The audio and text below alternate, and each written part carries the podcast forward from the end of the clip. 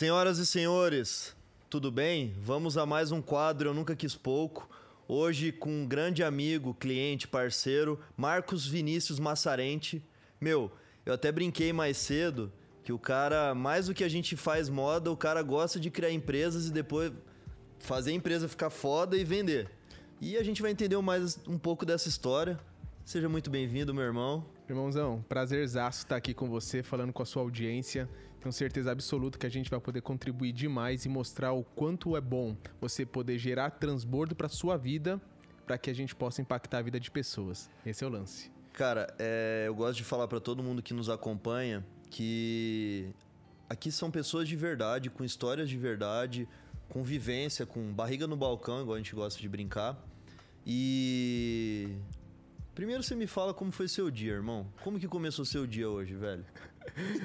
Cara, meu Vamos soltar o esqueleto. Meu dia hoje começou com os meus filhos pulando na minha cama, com uma doideira maluca. Mas eu já tive uma, um call muito cedo, porque a gente está montando uma aceleradora de impacto social. A gente vai falar um pouquinho mais disso para frente.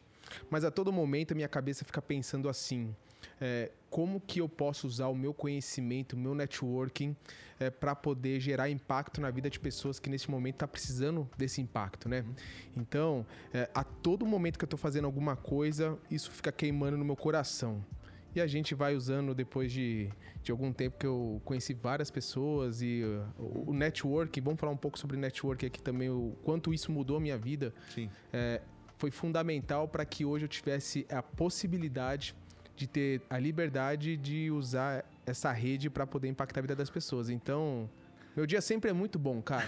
Até porque eu tenho uma família maravilhosa, Sim. tenho é, um propósito dentro do meu coração, que, é o que me move. Hoje eu almocei miojo. Miojo? Sério miojão, mesmo? Tá de sacanagem, sério? Não tô zoando. Faz hora que... Mas era o miojão que eu comi, que eu comprei no, na Liberdade, cara, e é um miojão bem... Ah, é diferente? É, diferentão. E eu não tinha muito tempo pra comer, eu falei, cara, vou comer o miojão. Liguei pra um amigo meu, eu falei, cara, tô num italiano maravilhoso. Ele é mesmo? Eu falei, pô, mano, italianaço, chama Miojeiras. Conhece? Miojeiras? Foi legal pra caramba. Comi miojo, pô, cara, acredite se quiser. Cara, o nome do quadro de estudo. Mas, Marcos, é... o que todos os caras que eu convido têm em comum que eles nunca quiseram um pouco.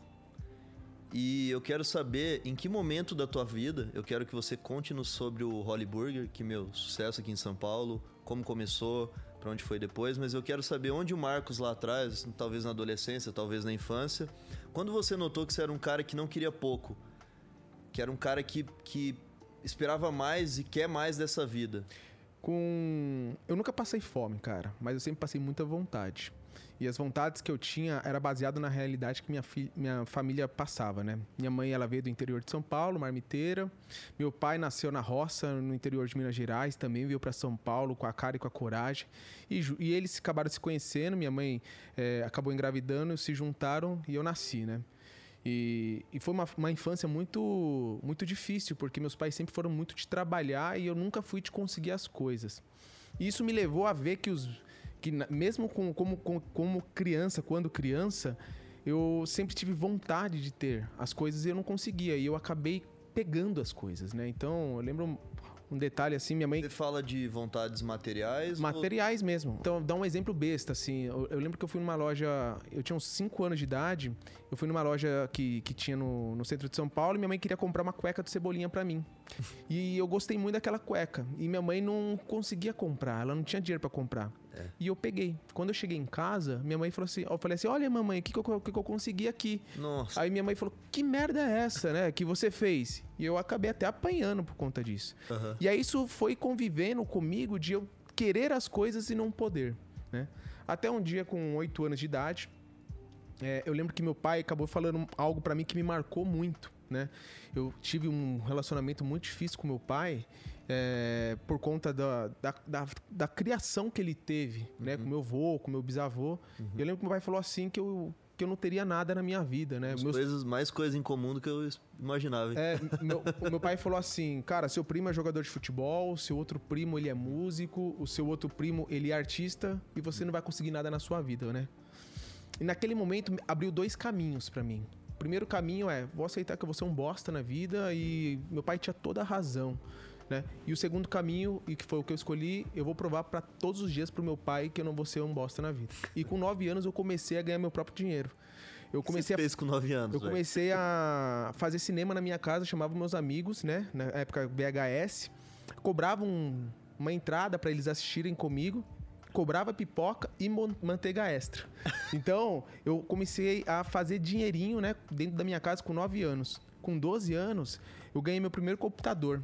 E a primeira coisa que eu fiz com esse computador foi abrir ele. Eu sou um cara muito curioso de querer olhar e entender as coisas. Eu desmontei aquele computador todo, entendi a parte de trás dele, né, a mecânica, e comecei a formatar o computador dos meus amigos. Na época eles não sabiam fazer, eu aprendi a fazer e comecei a formatar. Ganhava 60 reais por formatação, já era uma boa grana com 12 anos. É o ápice do computador na casa das pessoas, né, bicho? Total, cara. Eu.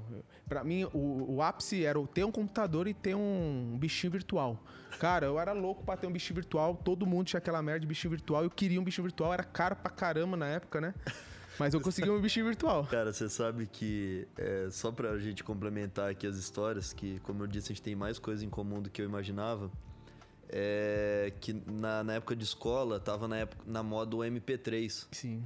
MP3, MP4, MP5, É. MP8, MP12. Meu irmão, e cada um de um jeito diferente.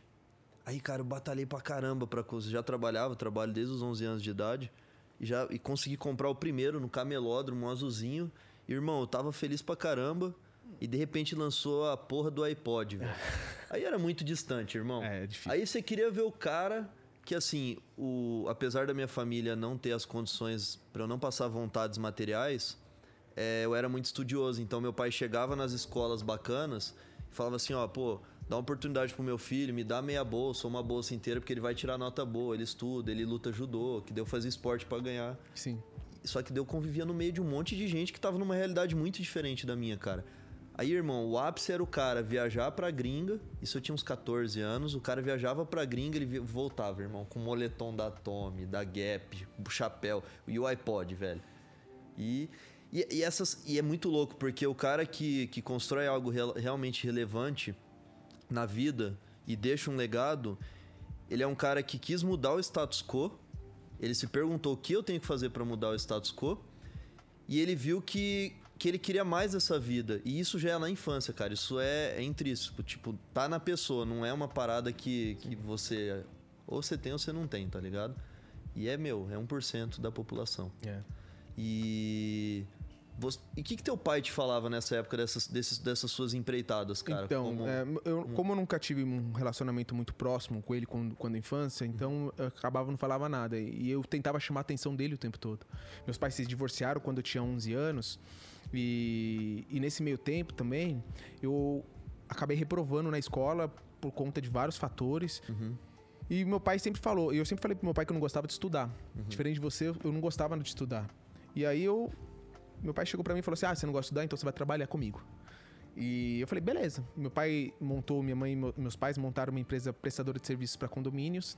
O foco era é, trabalhar com controle de pragas, higienização Uhum. e pequenas reformas, né, em condomínios. E eu falei, beleza, né? Vou trabalhar na empresa dos meus pais, tranquilo. Quando eu fui no primeiro trabalho mesmo, minha primeira função, é, eu lembro que eu cheguei, era 5 e meia da manhã no, no trabalho, meu pai me catou, me jogou dentro de uma Fiorino, com vários funcionários. Eu falei, mano, o que, que tá acontecendo? Quando eu fui ver, eu, eu cheguei dentro de um condomínio e o pessoal falou, ah, vamos limpar uma fossa. Eu falei, que quê? Eu Falei, cara, mas como assim eu vou limpar a fossa? E realmente, meu primeiro trabalho foi limpar uma fossa de um condomínio. Eu tirei 23 sacos de dentro de uma fossa. Abençoei muito meu pai aquele dia, ironicamente. e, mas ali eu mal sabia que eu tava, tava sendo construído meu caráter, né? Sim. E eu nunca fui reconhecido por ele comigo. Sei. Eu sempre fui reconhecido por ele pros outros, né? E, e aí eu fui construindo minha carreira dentro da empresa da minha família. Com 16 anos, eu já tinha assumido a, a- a área comercial da empresa, é, já lidando com todos os funcionários lá da, da- da empresa, melhorando um pouco a atração de vendas. Eu lembro que na empresa, é, quando eu assumi, ela tinha mais ou menos uns 600 clientes.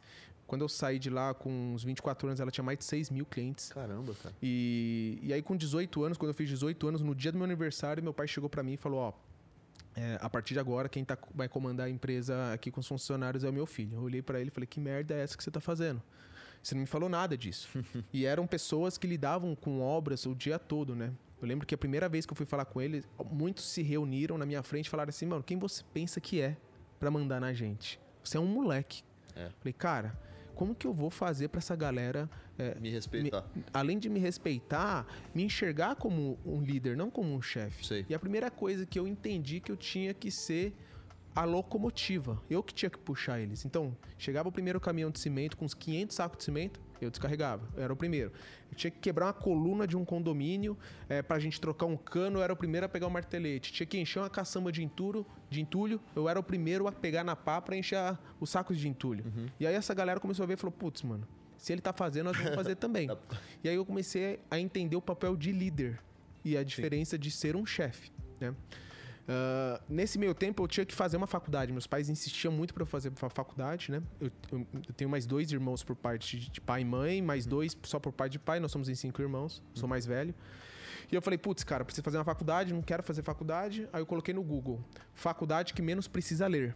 Apareceu publicidade e propaganda. E lá eu decidi Sério fazer mesmo, publicidade e propaganda. Foi dessa vez. Primeiro semestre de faculdade, eu na zoeira tinha um, um grupo de amigos que a gente ficava, a gente viajava muito pra praia. Como eu era mais velho que os meus amigos, porque eu tinha reprovado de ano, então eu tinha conseguido meu primeiro carro, né? É, eu fiz meu primeiro consórcio com 17 anos, comprei minha primeira moto com 18 anos, tudo dinheiro que eu fui conseguindo, né? E teu pai te dava espaço na empresa ou era tipo assim, é, te dava, soltava você com linha? Não, era com linha total, assim, tu- a maioria das coisas de a, a maioria das coisas que eu fiz foi escondido. Então assim, a empresa não tinha informatização. Entendi. Eu lembro que foi uma madrugada que meu pai foi embora pra casa, eu fiquei a madrugada toda sem ele saber e com autorização da minha mãe, a gente colocou computadores na empresa. Nossa. Eu fiz toda a parte de TI da empresa junto com o meu sogro, Uhum. né? E, e aí no dia seguinte, ele demorou, na verdade, duas semanas pra entender que tinha computadores na sala de vendas. então foi interessante isso aí. E aí na faculdade, segundo semestre de faculdade, tava lá, fui, foi dar trote na molecada, né? Quando eu vi, conheci minha esposa no trote da faculdade. Tem Cara- quanto tempo isso, cara? Vai fazer agora em agosto 13 anos. 13 anos. É. E aí, cara, quando eu conheci ela no troço da faculdade, falei, putz, cara, que loucura, mano. Eu me apaixonei. Eu tava namorando, ela tava namorando e a gente se apaixonou, né? E aí, beleza. Só que ela, só que ela sempre frequentou uma igreja evangélica. Sim. E eu nunca frequentei uma igreja evangélica. Eu era católico por tabela da minha família, né? Uhum. E eu comecei a frequentar a igreja para agradar ela. E, e foi naquele momento que eu comecei a entender princípios. Eu falei para ela, falei, cara, eu tô gostando da palavra, os princípios que a Bíblia ensina faz todo sentido, mas eu não, eu não entendo essa mecânica desta igreja, eu não tô, não tô me dando bem Uhum. né? E aí, beleza. Quando eu. Quando eu comecei a namorar com ela tal, acabei perdendo todos os meus amigos. Eu fiquei um ano inteiro só eu e ela. Porque a galera não conseguia mais aceitar o meu estilo de vida que eu tava levando com ela. Entreguei minha vida a Jesus e naquele momento minha vida mudou completamente. É como se um trem desgovernado a 400 km por hora tivesse batido em mim. Eu tivesse totalmente desfigurado. Ali eu entendi a importância de semear na vida de pessoas. Junto com alguns amigos da igreja, a gente montou um projeto social chamado Novo Tempo. O foco dele era dar aula de futebol, circo e balé para molecada de rua e situação de evasão no centro de São Paulo. A gente te- atendia 200 crianças por final de semana. Eu trabalhava na empresa da minha família. Todo sábado a gente ia cedo lá, buscava algumas crianças com a Kombi da igreja dentro de algumas invasões no centro de São Paulo e mostrava princípios para essa, pra essa molecada, né? Só que era muito com recurso próprio. Então, o que, que a gente começou a fazer, né? Depois de quase seis anos, quase não, quase três anos na frente desse projeto, a gente começou a fazer hambúrgueres na nossa igreja Ah, para arrecadar recurso para o projeto social. É isso que, eu, é isso que eu queria saber, que eu vi que você tem até tatuado é, o Holly. Sim. E eu tenho tatuado o New Old, cara. E a hora que eu vi tua tatuagem, eu não tinha reparado. Eu falei, vou falar dessa porra. Aí eu queria saber como nasceu o Holly Burger. E primeiramente, a tatuagem foi feita no começo do projeto ou, ou já tinha o, ou já tava muito grande? Não, No foi bem no começo. comecinho. É muito louco isso, porque eu gosto de deixar insights, cara, é, pra galera, que assim. Tanto que, cara, eu uso isso em negociação, vim tática de negociação. Eu tenho tatuado a primeira logo da New Old no braço esquerdo. E, cara, foi no primeiro ano de loja. Foi minha primeira tatuagem grande mesmo. A primeira foi o nome do Enzo, do meu filho mais velho, depois eu fiz a New Old. Um monte de gente falou: meu irmão, você vai tatuar o nome da New Old, você nem sabe se vai dar certo, cara. Eu falei, meu irmão, e eu tava discutindo exatamente isso essa semana com o meu sócio, com um dos meus sócios e amigos, o Diego.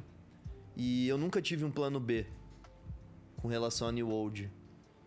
E, ah, é por causa disso que deu certo? Claro que não. Tem um conjunto de vários outros fatores. Só que o primeiro passo para tudo é você acreditar muito no projeto. Acreditar muito e não esperar que aquilo não vai dar certo para você fazer outra coisa. E a maioria das pessoas, elas estão sempre entrando num projeto, mas sempre pensando que caso esse não dê certo, ela vá para outro. E, cara, é impressionante. Quando a pessoa faz isso, a chance de dar errado é muito maior do que de dar certo. E, cara, você colocar algo na tua carne, na tua pele, é muito forte. Tem que acreditar muito no nome, no projeto, em tudo. Então, é um, é um negócio que eu precisava colocar pra galera, Marcos, para eles entenderem o, o tamanho da nossa entrega, sabe, irmão? Sim. Porque só vê os louros, né? Não vê da, da onde veio. Tipo assim, Olha que louco, eu não, sabia, eu não sabia, eu tinha uma noção, mas não sabia da história a fundo. E eu quero escutar agora de você. Mas vocês tinham uma causa bem bacana de atenção a essas crianças que muitas vezes, meu, se vocês não tivessem pego, pego elas para levar para esses projetos da igreja no final de semana, a chance delas se perderem era muito maior, irmão. Isso. Ficando em casa no final de semana, no meio de, de bagunça, no meio de, de vai saber o que, né, irmão? É, e na, e na, verdade a gente acabou perdendo, porque quando você. Quando essa criança começou com a gente ela chegou numa idade de entre 16 e 17 anos, a gente não conseguia mais atender ela. E onde que ia direcionar? A gente não conseguia gerar emprego para que elas é, voltassem a trabalhar. E alguns a gente perdeu pro tráfico e pro crime, né? Entendi. E aí, um dos motivos também de montar o Holy Burger era para gerar emprego para essa molecada que tava crescendo. Cara, quem que, como que foi o, o hambúrguer? Como que meu, vou fazer hambúrguer. Tá, quem que fez a, a receita? Como... Não, como que foi assim? É, a, lá na igreja, o pessoal fazia pizzas para um projeto social, também um projeto social, uma ONG dentro da igreja chamava Extreme Impact. Sim. E aí, durante seis meses, foi fazendo pizza e vendendo pizza para os membros da igreja. Até uma hora que a galera começou a enjoar de pizza. Não aguentava né? mais pizza. Eu sempre fui um cara que amava hambúrguer e eu fazia hambúrguer dentro da minha casa. Sim. É, e eu fazia bem caseirão. E tem uma hamburgueria que eu vou há quase 20 anos, que é no mesmo lugar que fica no Ipiranga. Sim. Não é a, a, o seu Osvaldo, deixar muito bem claro aí para vocês que estão assistindo, chama Casa da Mortadela, que fica do lado do seu Osvaldo. Aconselho a todos vocês aqui de São Paulo a conhecê-la. e, e, é o mesmo cara que me atende há 20 anos, é o cara que eu era moleque quando eu pedi a minha mulher em noivado, em namoro, em casamento, antes do, do meu filho nascer, depois que meu filho nasceu, antes da minha filha nascer, Sim. tudo foi lá. Tudo no mesmo balcão, né? E aí, a gente fazia hambúrgueres na nossa casa, e teve uma vez que eu cheguei pra, pra galera e falei assim: ó, eu sei fazer hambúrguer, minha mulher faz uma maionese super legal. É, vamos começar a fazer hambúrguer na nossa igreja, vamos ver. E a gente começou a fazer hambúrguer, só que era uma receita totalmente diferente do que é hoje, né? A gente misturava um monte de coisa no meio da carne para dar liga, a gente achava que tinha que colocar ovo para dar liga, Entendi. essas coisas e tal. E começamos a fazer hambúrguer na igreja. E aí a galera de fora começou a achar que nossa igreja era uma hamburgueria. Porque começou a propagar muito isso, Sim. né? Então eu lembro de um caso de um menino de um Instagram, né? É, chamado Insta Gastronomia. Ele chegou e falou assim: Putz, cara, eu vim aqui num, numa hamburgueria e aqui é uma igreja. não, aqui é uma igreja. Mas não é uma hamburgueria, eles estão postando aqui. Ah, não, é os meninos que estão fazendo hambúrguer lá embaixo. Aí ele desceu, entendeu a causa e ajudou a gente até nesse começo. E aí a gente começou a fazer um dos dos sócios, né? É, ele trabalhava com assessoria de imprensa focada em restaurantes. Ele conseguiu um espaço para a gente começar a fazer eventos onde toda a renda, todo o recurso era, era, era transmitido para esse projeto social, o Extreme Impact, para uma viagem que a gente ia fazer para Cusco, no Peru. Eu acabei não fazendo. Uh, e deu super certo. Eu lembro um fato muito interessante que eu gosto de, de, de contar que o, o pessoal, eles começaram a fazer várias barraquinhas, né, de, de hambúrguer. E aí, desses, desses hamburguerias eram muito famosas. Então, tinha, sei lá, Chico Hambúrguer do lado, é. tinha é, Joaquins do lado, é. tinha várias hamburguerias, Tem né? Um monte do... de hamburgueria Nossa, um monte de hamburgueria uhum. tradicional. E aí, é, eu lembro que a gente foi com 200 hambúrgueres pra lá. A gente falou, putz, vamos com bastante hambúrguer. Bom número. Ninguém sabe quem é a gente, beleza. Abriu meio-dia, quando foi uma da tarde, já tinha vendido os 200. Uma fila gigantesca, todo mundo de braço cruzado e a gente com a fila gigantesca. gente falou, cara, e agora, mano? Vamos sair pra comprar carne, não dá tempo e tal. Aí a gente foi na barraca do lado, que era o St. Louis. Não, é- desculpa, era o. Uma hamburgueria chamada. Putz, eu vou lembrar o nome, que é uma hamburgueria americana. Que tinha aqui na, na Bela Cinta, que ele acabou ganhando o- como o melhor hambúrguer de São Paulo. A gente falou, putz, cara, quantos hambúrgueres vocês trouxeram? Aí ele falou, putz, a gente trouxe 600. Caramba. Falei, vocês me vendem 200 pães, 200 carnes, 200 queijos? Cara, minha filha tá gigantesca, a gente precisa vender mais. Ele falou, tá bom. A gente pegou os hambúrguer dele, passou por baixo da barraca, colocamos dentro da nossa barraca e começamos a vender hambúrguer. Quando foi mais ou menos seis e meia da tarde, a gente tinha vendido tudo de novo. A gente comprou o restante, trouxe pra nossa barraca, vendemos e naqueles três dias de evento a gente vendeu 1.800 hambúrgueres. Arrecadamos todo o recurso para a viagem missionária que a gente ia fazer para Cusco, no Peru. Eu não fui por conta do trabalho. Quando voltou, a gente se olhou e falou: e agora? Temos uma marca na mão. Não, virou um puta business. O que, que a gente vai fazer? Ah, vamos fazer é, food truck, vamos fazer não sei o que e tal. Não, food truck não vai, não tem licença, não tem licença, tá muito bagunçado, muito no início e tal. E a gente começou a procurar uma casa para montar uma hamburgueria. Marcos, é, essa solução de, meu, acabou o hambúrguer, tem uma fila gigante. É... Alguém ficou contra? Ou Não. vocês decidiram juntos É, e... tudo decidiram, tudo decidimos juntos. Foi o meu Não. sócio que foi falar com ele. Eu digo, eu digo porque, cara, eu sou muito cara do... Eu falo isso direto pros colaboradores, tipo, temos um problema. Isso era um puta problema, meu. Pô, Até pra queimar a marca no início, né? E o negócio é olhar pra solução, né, cara? Sempre. é, focar numa solução, nunca Focar. no problema. A pessoa que arruma 10 problemas pra cada solução, irmão, é o cara que não dá pra ter perto, irmão. Porque ele vive reclamando, vive infeliz. E eu acho legal que desde o início é por isso que virou o que virou. É... Nesse, nesse primeiro passo, irmão, vocês... é uma decisão difícil, porque você pegou um produto que não era teu, né, velho? Só que tinha a marca. Exato, Você sabia que era bom, mas não era o teu. exato. Você, você olhou só pra solução, velho. E muitas vezes é o que muito empre... tá faltando pros empreendedores, cara. O cara fica olhando muito, arrumando picuinha pra poder resolver um problema. Quando vê, irmão, o vagão passou e já era, velho. A oportunidade não volta duas vezes, velho. Exato. E assim foi o que sempre a gente olhou, né, cara? A gente, primeiro, o maior problema de todos era as crianças e o projeto social. Sim. Então a gente tinha que resolver aquele problema, né? O segundo problema era a falta do produto. Então Sim. vamos resolver o problema e dane-se o- Caralho. qual que a consequência. Show. E quando acabou tudo isso aí, a gente decidiu abrir, né? A gente abriu no centro Como um business Paulo, mesmo. Como um negócio mesmo. Eu peguei 40 mil reais emprestado, fiz um empréstimo no banco, é, consegui um empréstimo pro meu sócio também, que ele tava pegando um empréstimo, tava com uma taxa super alta, a gente acabou pegando na empresa da minha família um empréstimo. Sim. O meu outro sócio vendeu o carro dele e com 120 mil reais a gente abriu a nossa primeira unidade do Holy Burger no centro de São Paulo. né? Era só à noite, porque cada um tinha os seus trabalhos de manhã e à noite a gente ia. Então, como que era a minha rotina? com o que nessa época? Na empresa da minha família. Empresa da sua família. Então eu entrava às 5 e meia da manhã na empresa da minha família, soltava os funcionários para trabalhar para as obras em torno de 7 e meia, 8 horas da manhã. Eu ia pro, pro Holy Burger, assava cheesecakes, eu fazia cheesecake, né? Na época deixava 3 horas assando, botava no relógio assim, saía do Holy Burger, ia dar os orçamentos nos clientes. Quando dava meio-dia, meio-dia e pouco, tocava o alarme, ia lá, tirava do forno, deixava esfriando, voltava para a empresa. Era a sobremesa do, do Hollyburg. Isso. E aí, à tarde, a gente continuava fazendo trabalho. Quando dava umas 3, 4 horas da tarde, eu pegava minha moto e ia até o Bradesco para buscar minha esposa, que ela trabalhava no, no, no Bradesco Seguros. Sim. Colocava na, na garupa da moto, ia pro Holy Burger, fazia todo o mise en place, 6 horas da tarde abria o Holy Burger. Eu na chapa, minha mulher é, no, no, no salão, meus sócios no salão, um amigo nosso em, em comum também ficava no caixa e assim a gente começou. Bem familiar, cara. É. Quando a gente viu, a gente viu que o negócio começou a tomar uma proporção muito grande, cara. Desde o primeiro dia, nunca deixou de ter fila na porta. Nunca. E assim, é, tomou uma proporção tão grande que a galera chegava de carro importado pra comer Holy Burger. Era três horas de fila de espera. E eles comiam em cima de latão de lixo, cara. Porque queria comer o hambúrguer, né?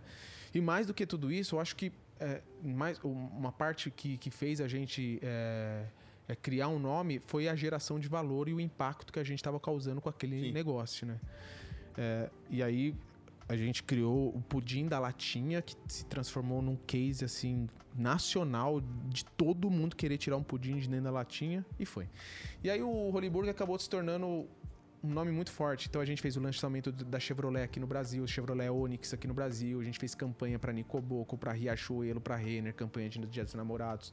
A gente fez Lula Palusa duas vezes. A gente fez outros é, eventos de festivais de música. A gente fez show pra Anitta, Wesley Safadão, um monte de coisa, cara. É, começamos a fazer vários eventos corporativos e o negócio tomou uma proporção muito grande. Quando eu vi, eu estava atendendo 13 mil pessoas por mês, somente com o role e o, e o delivery. E aí em 2016. Aí você saiu da empresa dos seus pais quando? E aí eu decidi. teve uma treta que eu tive com meu pai, muito forte. É, eu entendi que aquela empresa não era minha. E eu Sim. cheguei pro meu pai e falei assim: Ó, pai, eu, a gente vai ter que tomar uma decisão. Eu já entendi que essa empresa não é minha. Se eu continuar aqui, a gente vai se matar como pai e filho. Sim. Mas se eu sair daqui, talvez a gente tenha uma oportunidade de se transformar em pai e filho, né? Em bons amigos. Então eu decido sair daqui. Isso foi no primeiro ano de Holy Burger. Aí você ficou só, só, só no Holy Burger? Só no Holy Burger. E aí eu, eu vi minha receita cair 70% da, da minha família. Eu falei, não, vamos tocar esse negócio, vamos fazer esse negócio acontecer. Que é muito louco, né, Marcos? Uma coisa é você montar uma empresa, mas ter ainda um pé de meia ali, né? E outra coisa é você porque eu senti isso na pele, cara. Desde o primeiro momento da New Old, eu não tinha outra fonte de renda, tá ligado? Minha mulher não tinha fonte de renda. Então, assim, foi de. Foi. Cara, tudo que vendia, tipo assim, dependia de vender as peças mesmo para pagar boleto em casa, sabe? E mais do que então... isso, a, a minha mulher abriu mão do trabalho dela porque a gente só trabalhava à noite. E aí a gente fez uma proposta para as esposas de falar: larguem o trabalho de vocês para trabalhar no, no, salão na parte da manhã que a gente precisa abrir almoço. E elas assumiram o almoço. É. A minha esposa, ela desde o dia 1 um, do meu lado, a gente sempre trabalhou juntos. Todos os dias. Há 12 anos a gente trabalha juntos. Caramba. Todos os dias. É 24 horas nós dois colados um com o outro, né? É, e ela, minha, minha parceira, minha amiga, minha esposa, minha confidente, minha tudo, né? Uhum. E aí a gente acabou fundando um outro restaurante chamado Forno, também no centro de São Paulo. Aí em 2017 fui convidado para participar do Conselho do Lead, que é uma plataforma de networking onde a gente une empresários, empreendedores, intraempreendedores e sucessores de empresas familiares para participar de um ambiente onde a gente tem muita troca, muito negócio, muita mentoria. Legal. Né? Aquilo para mim foi um game change gigantesco de eu entendi de entender que 85% do resultado do negócio são com as pessoas que a gente se conecta, 15% é nosso talento. É. O networking para mim foi fundamental, me abriu muitas portas, né? Em 2018, eu abri, eu fundei junto com uma amiga e um amigo meu um café chamado Brandon House em Dayatuba, que foi o primeiro café 100% irlandês do país, onde o foco era tirar meninas da prostituição do maior campo de prostituição a céu aberto da América Latina, que fica em Itatinga, uhum. Campinas. A minha sócia, ela veio para o Brasil para trabalhar com resgate de crianças do tráfico humano. Ela teve um sonho na Irlanda do Norte e Deus falava no coração dela que ela tinha que vir para o Brasil fazer esse trabalho. Sem grana, é, é, e sem saber falar português, catou o avião e veio para cá. É uma história muito doida. E aí, nesse meio tempo, eu comecei a viajar é, o Brasil junto com essa, esse projeto social, o Extreme Impact. É, fui para a Amazônia duas vezes fazer um trabalho de impacto social com os povos ribeirinhos da região do Rio Negro. A gente Cara, alugava um barco hospital. Eu sempre quis te, te, te perguntar isso. É, porque a gente sabe uma empresa que, que hoje a nossa, a nossa ação social que a gente tem na New Old é com a parte da Old New, onde a gente doa peças dos clientes que deixam com a gente é, uma parte dessas peças vão para doação. Só que, cara, quando tem muito foco social também junto, eu queria saber como você consegue ligar. Como vocês conseguiram ligar uma empresa que dê lucro e também consiga fazer um trabalho social muito legal, que eu acho incrível, cara. E eu hoje ainda não consigo fazer isso, sabe? E por você ser um cara que nunca quis pouco, chegou a focar tanto tua esposa, tua família, a família dos seus sócios, focarem só no Holly Burger e nos outros projetos, qual foi o preço mais alto que você pagou, na tua opinião? Porque a gente contando assim, cara, é lindo, né? É. Então a pessoa veio da Irlanda, as crianças e tal. Só que, cara, eu já, eu já tentei ajudar pessoas que precisavam de ajuda. E aquela frustração da pessoa, apesar de precisar e ver o que fazia bem para ela, chegar uma hora que ela simplesmente esquecer e, e me abandonar ou me ou, ou não escutar o que eu falo e de repente esquecer tudo que aconteceu, aquilo me, foi, me frustrou de uma maneira que eu acho que é por isso que ainda me dá um pouquinho de dificuldade de é. focar tanto na parte social. Então, assim, eu queria saber qual foi o preço mais alto que você pagou, irmão, pelas escolhas que você fez? O preço mais alto, cara, é, que eu paguei até hoje foi ter só pensado em mim. E você vai entender o porquê. Eu acabei deixando, por conta do sucesso, trouxe um glamour muito grande Uhum. e por conta de eu achar que eu era um super-herói, de achar que tava tudo certo, eu acabei cometendo erros gravíssimos com o meu casamento, é, com os meus sócios, eu acabei é, deixando de lado os princípios e as- os meus alicerces que me, me sustentavam. Uhum. E eu, eu quase perdi um casamento, eu acabei perdendo é, amigos, eu acabei perdendo várias coisas por erros e atitudes que eu tomei pensando somente em mim. E achando que isso nunca ia ter nenhuma consequência, né? E é, foi um período muito difícil pra mim, cara. Eu, pelos erros que eu, que eu cometi, eu, eu cheguei a perder é, 18 quilos ah, por ansiedade, eu tive crises de pânico, pensei várias vezes besteiras com a minha, minha própria vida, de achar que não tinha saída, né? E aí, né, Você acha que te trouxe isso foi a questão do da mudança rápida economicamente falando? cara? não, o que- me trouxe isso foi tirar o foco do principal da minha vida, que era a minha família. Entendi. Então acho que na- na- na, Porque eu vejo muito isso, viu, Marcos? Eu tô te fazendo essa pergunta porque hoje um dos meus negócios eu lido com homens que têm muito poder aquisitivo.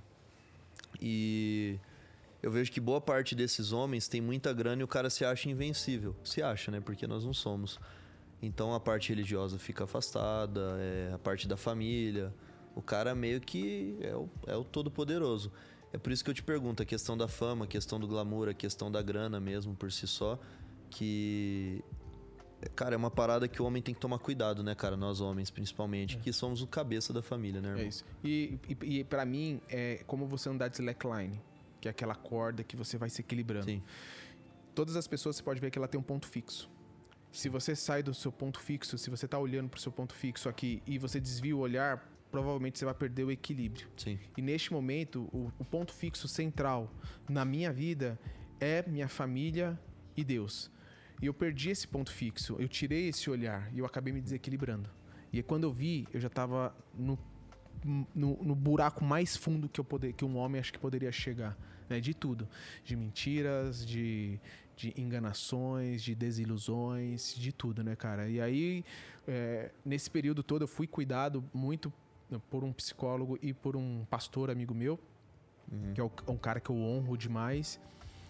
E num, num determinado momento da minha vida eu decidi falar, "N- não aguento mais, eu não quero mais e eu confessar tudo que eu tava fazendo e eu acabei é, tendo a minha família resgatada não pelo que eu fiz, mas pelo que eu sou. Porque o que eu fiz não determina quem eu sou. O que determina quem eu sou são as decisões que eu tomo todos os dias na minha vida, né? E foi nesse momento que eu decidi é, abrir mão de tudo, né? Eu- a gente passou por um processo é, muito difícil na nossa sociedade. Eu acabei saindo da sociedade, vendi minha parte para eles. é, acabei saindo de outras sociedades que eu estava entrando. E junto com a minha família, a gente se blindou demais. Eu, minha esposa, meus dois filhos. E a gente fundou o movimento Happiness né, nesse meio tempo. Me fala do movimento rap, velho. Cara, o, o, o movimento Happiness, ele é um movimento social Que você é bom de nome, né, meu irmão?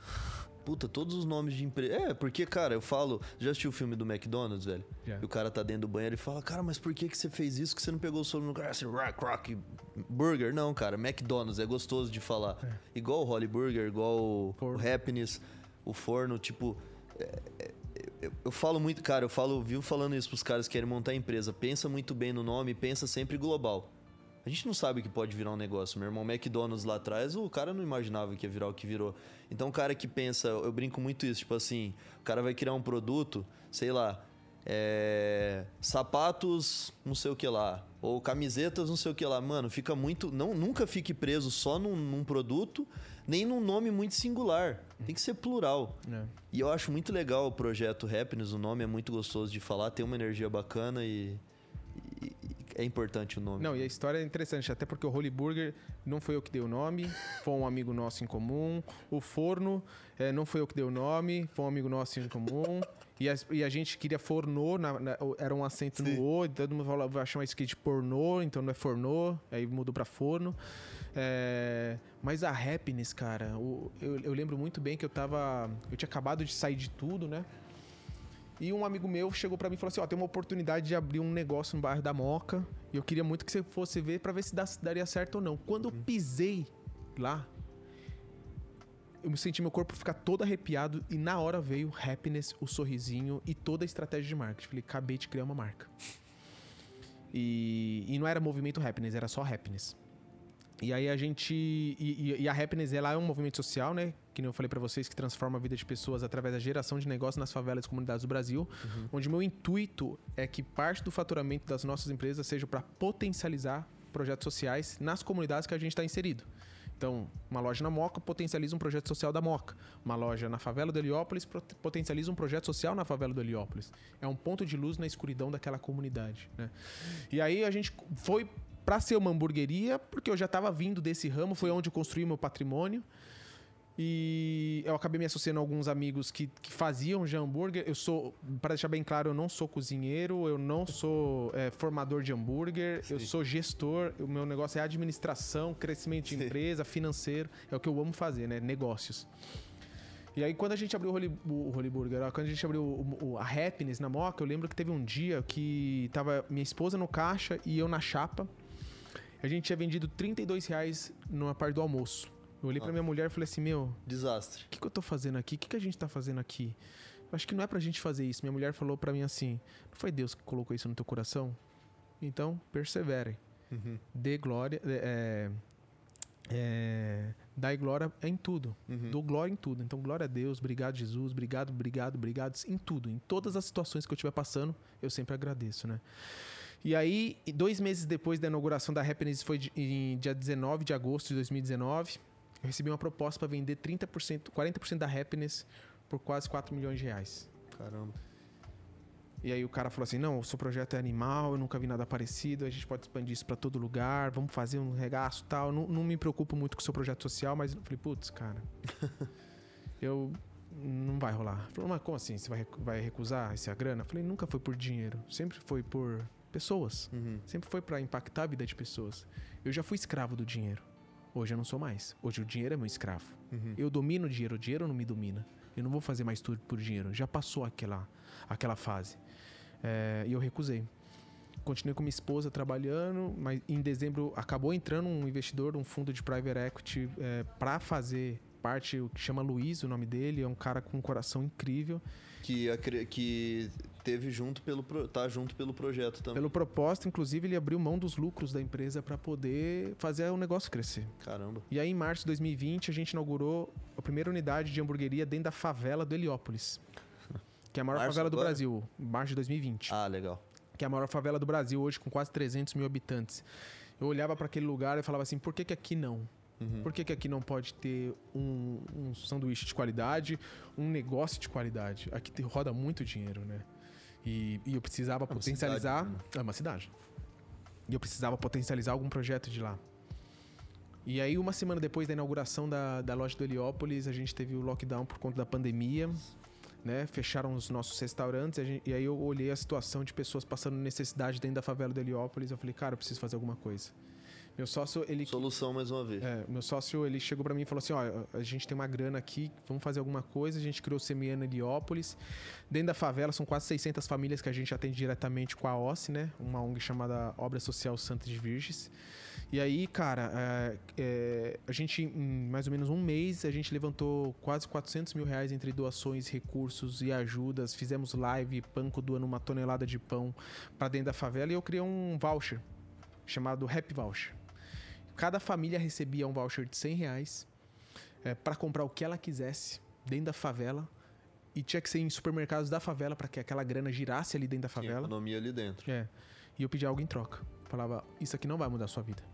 Mas isso vai te dar a liberdade de você comprar o que você quiser. Coisas que não tem dentro de uma cesta básica. Uhum. Você pode comprar um frango, você pode comprar uma manteiga, você pode comprar um Danone, você pode comprar Sim. o que você quiser. Eu te dou essa liberdade, não sou eu que escolho. Mas eu quero algo em troca. Eu quero entender qual que é o seu sonho profissional. O que, que faz você motivar todos os dias? Sim. Porque gerar conhecimento para você é o que vai te libertar e te dar uma nova qualidade e uma nova forma de viver. Nunca foi falta de oportunidade, sempre foi falta de conhecimento. Então eu pegava o sonho da pessoa de empreender eu e eu linkava que... com geração de conhecimento para que ela gerasse novas fontes de renda. Mais do que a falta de conhecimento, né, Marcos? É a falta também da pessoa querer, esse, querer atrás desse conhecimento. Porque eu tenho certeza que você falou isso para muitas pessoas que cagaram. Sim, meu, e Sempre... eu. E eu não me importo com isso. Eu quero os diamantes brutos da comunidade. São as pessoas que são só precisavam lapidar. Isso. A pessoa, ela sabe que precisa, chegou você, ela soube abraçar essa oportunidade, né, É. irmão? E usufruir da melhor maneira possível, extrair aquilo, né? E aí, cara, foi um projeto que foi super legal, deu super certo. A gente pôde impactar a vida de várias pessoas lá dentro e tal. É, com os salões fechados. E no meio desse processo todo, eu tive uma conversa com um instituto chamado Ação pela Paz, né? Que foi um amigo em comum que me conectou com eles. E eles trabalham com egressos do sistema carcerário.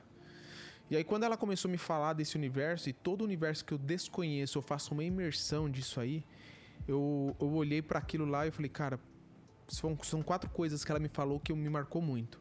O Brasil tem a terceira maior população carcerária do mundo, É verdade. Que cresce a uma taxa de 15% ao ano. Um egresso, quando sai do sistema prisional, ele demora em torno de quatro anos para conseguir um trabalho, porque esse cara, ninguém quer contratar um assassino, ninguém quer contratar um bandido, ninguém quer contratar um estuprador. E 75% volta para criminalidade por falta de, de, Oportunidade. de oportunidade. Eu coloquei minha mão no rosto assim, falei, cara, eu preciso fazer alguma coisa. E aí eu comecei a pesquisar, pesquisar o que, que eu posso fazer, que- como que eu posso gerar emprego para egresso, como que eu posso fazer, fazer, fazer, fazer. Comecei a pesquisar, ah, que- hambúrguer, o que eu faço com hambúrguer, como que eu escalo, kit hambúrguer. Comecei a pesquisar, Brasil, kit hambúrguer varejo. Olhei, não tem. Falei, putz, Estados Unidos, né? Kit hambúrguer, Estados Unidos. Pô, não tem. Europa, Ásia, Oceania, não tem. Não tem em nenhum lugar do mundo. Falei, eu vou fazer um kit hambúrguer. Com a rede de networking, eu cheguei lá no grupo Irota, né, de um, com um amigo meu em comum que a gente tem lá. E, é, e aí eu olhei para aquilo lá, para pro pessoal do Irota, e falei assim: olha, eu não tenho uma indústria, eu não tenho produto, eu não tenho absolutamente nada, mas eu tenho uma vontade de dar emprego para egresso do sistema carcerário. E aí eles falaram, aí eu falei, se eu fizer alguma coisa, vocês me, me apoiam nessa ideia? Falou, apoio. Vai falar com o pessoal da Vessel. Cheguei lá na Vessel, em Araçariguama, na indústria da Vessel. Falei, ó, eu não tenho um produto, eu não tenho é, uma indústria ainda, mas eu quero dar emprego para o sistema carcerário. Vocês querem ser meu fornecedor de hambúrguer? Topamos, estamos dentro. Fui a primeira marca do grupo Vessel a fazer um co-branding né, de, de, de hambúrguer. Uhum. Foi a primeira marca de a entrar em todas as lojas da o- Rede Irota ao mesmo tempo. O cara pega, o cara pega esse kit e ele faz hambúrguer pra vender. E- Não, na verdade não. Na Como verdade, com isso, com a carne, com pão, com queijo e com o comprador, eu montei um kit hambúrguer, onde esse cara, onde a, onde a pessoa tem uma experiência dentro de casa, então são dois pães, duas carnes e quatro fatias de queijo, para vender na rede de varejo. E aí eu montei uma indústria de montagem de kits. Ah, entendi. Então, na verdade, 100% dos meus colaboradores hoje são egressos do sistema Entendi. carcerário. Você vende, você vende. o- Olha que caralho foda. Inclusive, vamos falar de uma ideia que já veio aqui de um negócio de uma sobremesa que eu faço com meu filho. Não tem, velho, tá ligado? Pra fazer em casa. Não tem ainda. Tipo, você vem que o kit pronto, você faz a sobremesa. A ideia. É, Você vende uma parada pra experiência da pessoa ter em casa fazer um hambúrguer com a família. Exato. E aí, quem monta os kits tudo São os são. Caramba, velho. E todos, e como todo mundo nasceu para prosperar, porque a prosperidade ela é natural, Sim. a pobreza, a- o latim da palavra pobreza, da Sim. palavra pobre, é, o original da palavra significa produtividade. Sim. Então, pessoas que estão Sim. passando por algum problema são pessoas improdutivas, Aham, sim. né? Então, eu come... todo mundo que trabalha comigo tem prazo de validade para crescer. Ou cresce, ou cresce. Ou prospera, ou prospera. Então, Uhum. Entendi. ninguém fica no mesmo cargo mais de um ano. Tem que prosperar. E o maior cargo que pode chegar na empresa é ser meu sócio. Então, eu dou essa oportunidade para todo mundo. Uhum. Dou educação financeira para que eles tenham uma, uma, uma gestão melhor dos seus recursos. Eu tenho hoje colaboradores que investem na Bolsa de Valores. Muito legal. Legal, Esses dias o menino que trabalha com, com, com design, né, que faz as nossas artes, ele chegou para mim e falou assim: Marcos, eu preciso é, fazer meu imposto de renda, cara. Como que eu faço? Eu tô com várias ações aqui. E Olha que legal, cara. Mudei a vida do cara. Legal, cara. E aí, é, qual que é o lance com os egressos, né? Com um monte de colaborador que eu já tive a honra de, de dividir trabalho, Sim. É, eu nunca tive uma equipe tão leal e tão parceira e tão é, apaixonada pela vida como eu tive com os egressos, cara. É, são histórias reais, de pessoas reais, é, que me inspiram diariamente e eu virei um lutador, um, um amante e um, um defensor da causa do egresso do sistema carcerário, né? Então, com eles, eu consegui entrar no grupo Irota, com 62 lojas. Eu tô entrando no grupo Carrefour, tô entrando no grupo Samarché, tô entrando no grupo é, Pão de Açúcar, porque a galera não olha somente comprar um kit. Sim. Eu tô dando uma oportunidade pro egresso do sistema carcerário ter uma nova é, um novo recomeço da sua vida. É só isso que eu quero dar para eles, mostrar para eles que eles não são o que eles fizeram. eu eles acho- são a partir do momento Cara, essa que eles causa, decidem. essa causa é né? incrível, porque esse projeto é incrível, porque você dá a oportunidade do cara é, trazer sentido pra vida. Porque, irmão, tá bom, se desse, sei lá, vai, dois mil reais por mês pra ajudar o regresso e não desse o emprego. Cara, Egresso. é, egresso. egresso. É.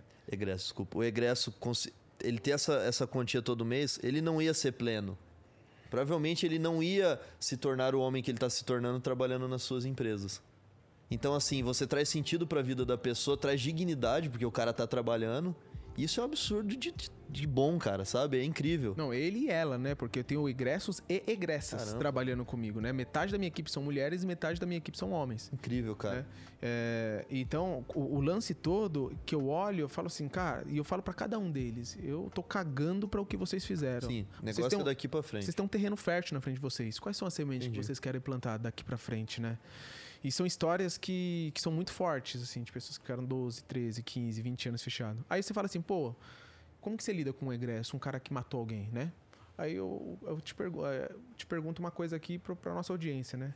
É, o lance todo é o seguinte. Vamos supor que você está na sua casa, você está na sua casa, a gente está comemorando um deal, que a gente fez um bom negócio, a gente toma uma cerveja, a gente toma um vinho, e a gente tá naquela comemoração e tal. E aí eu saio de- daqui do- da, da New Old, né? E pego meu carro, vou para casa, né? Só que de repente, no meio do caminho, aparece alguém na minha frente, eu atropelo essa pessoa e essa pessoa acaba morrendo. Eu vou ser preso porque eu matei alguém, né? Homicídio doloso, quando não há intenção de matar, e eu tava alcoolizado, porque eu tomei Sim. vinho, né? É, se eu tiver um bom advogado, eu vou acabar saindo em dois Sim. meses, três meses, eu vou acabar nem sendo preso. Se eu não tiver um bom advogado, eu vou ficar pelo menos oito anos fechado. Sim. Quando eu saio de lá, vai estar lá no meu currículo. Assassino. É. O que, que as pessoas fazem? Ah, o Marcos é um assassino. Mas ninguém quer saber da minha história. O que aconteceu? Eu sou um cara ruim? Não, eu cometi um delito ruim. Paguei o preço Sim. por isso. Mas isso não determina quem eu sou. Sim. E eu tenho histórias de egressos, por exemplo, de uma, de uma, de uma mulher em específico que ela acabou matando uma pessoa. Só que ninguém sabe que foi em autodefesa. Ela foi esfaqueada 14 vezes. O cara arrancava os dentes dela. E aí, no último suspiro de vida, ela conseguiu matar o cara. Só que ela não tinha um bom advogado. E ela Entendi. acabou ficando 14 anos presa. Por conta daquilo, né? Então, eu não olho o que o cara fez. Eu olho a Pra essência e a né? identidade. Até porque Deus criou a gente com uma identidade única. Cada um tem uma identidade. As decisões que a gente toma não definem a identidade do que Deus nos criou. O que define a nossa, a, a nossa forma e naquele momento que a gente está vivendo Uhum. né, são as nossas decisões. Então, nós somos escravos das nossas escolhas. Então, é assim que eu vou venho trabalhando, né? E agora... E É. qual- e, cara, só pra gente. A gente tá partindo pro, pro final.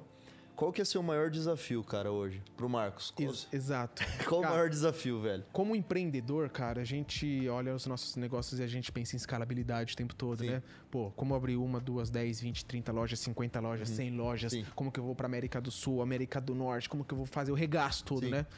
Então, para os nossos negócios, a gente olha em escala atacado.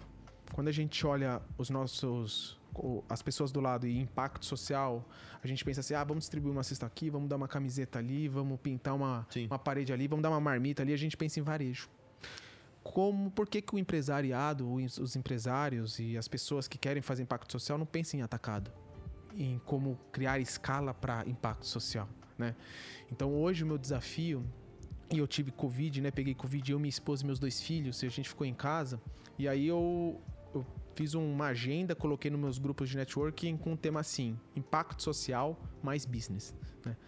E pela minha grata surpresa, eu tive mais de 30 reuniões agendadas para falar comigo sobre o mesmo tema: impacto social e negócios. E eu descobri uma coisa que três coisas na verdade com essa conversa. Eu tive conversa com Accenture, tive conversa com Endeavor, tive conversa com iFood, tive conversa com Procter Gamble, com pequenos empreendedores, com, do- com, com líderes comunitários.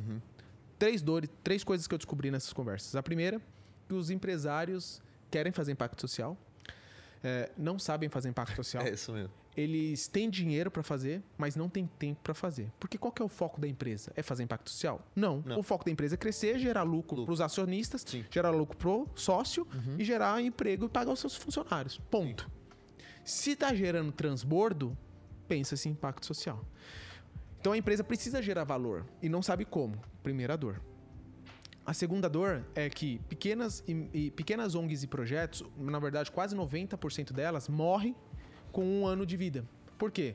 O cara tem um bom coração, quer fazer algo pela pessoa, não tem dinheiro, não sabe fazer gestão, vai fazer um crowdfunding, não consegue, aí não resolve o problema, vai estar mais ferrado porque ele agora não tem dinheiro para se autossustentar, é, não, e, e vai ter que fechar a ONG e vai voltar para o mercado de trabalho. Piorou a situação, na verdade, dele, né?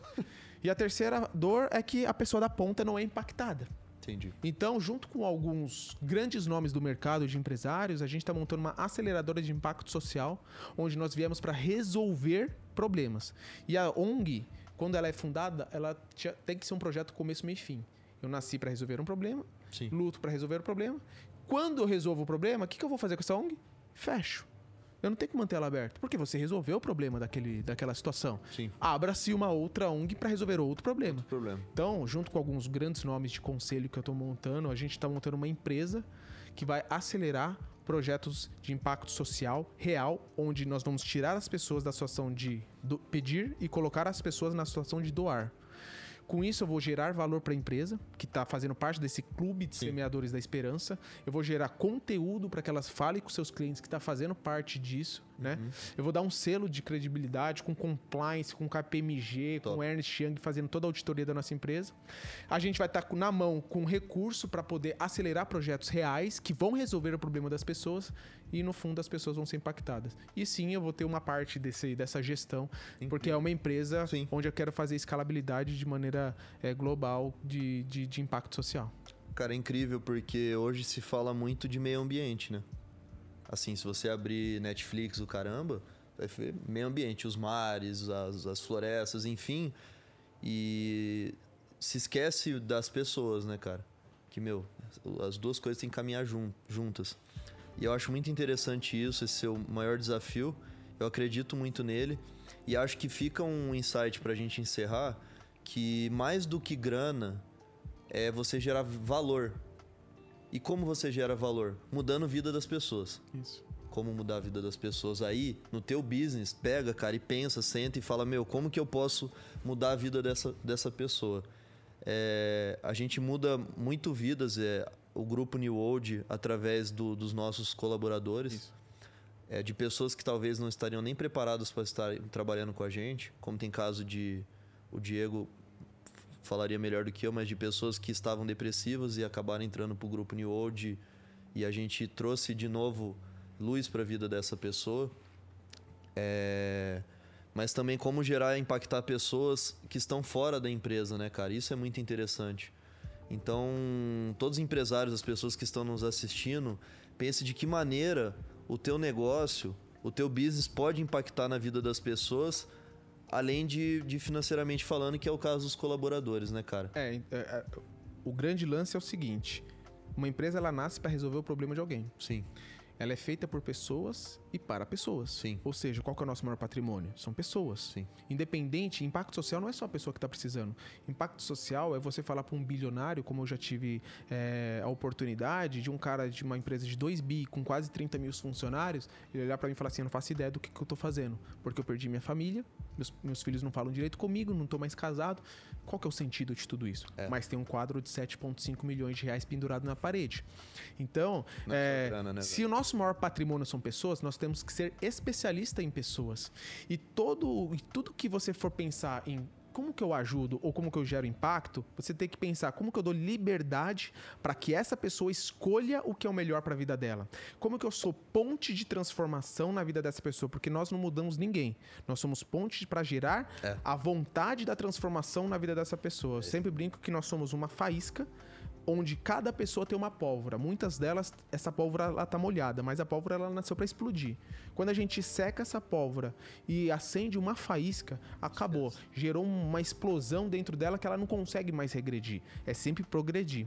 Então, o impacto social é você dar liberdade, você dar, tirar pessoas da situação de vulnerabilidade e colocar elas numa, situa numa situação de independência não de dependência de alguém. Então, como que a gente pode fazer isso com o nosso networking, com os nossos negócios e com as nossas, os nosso, o nosso conhecimento e nosso acesso? E mais do que tudo isso, tá? Para vocês todos que estão escutando, para gerar transbordo, primeiro você tem que transbordar em você.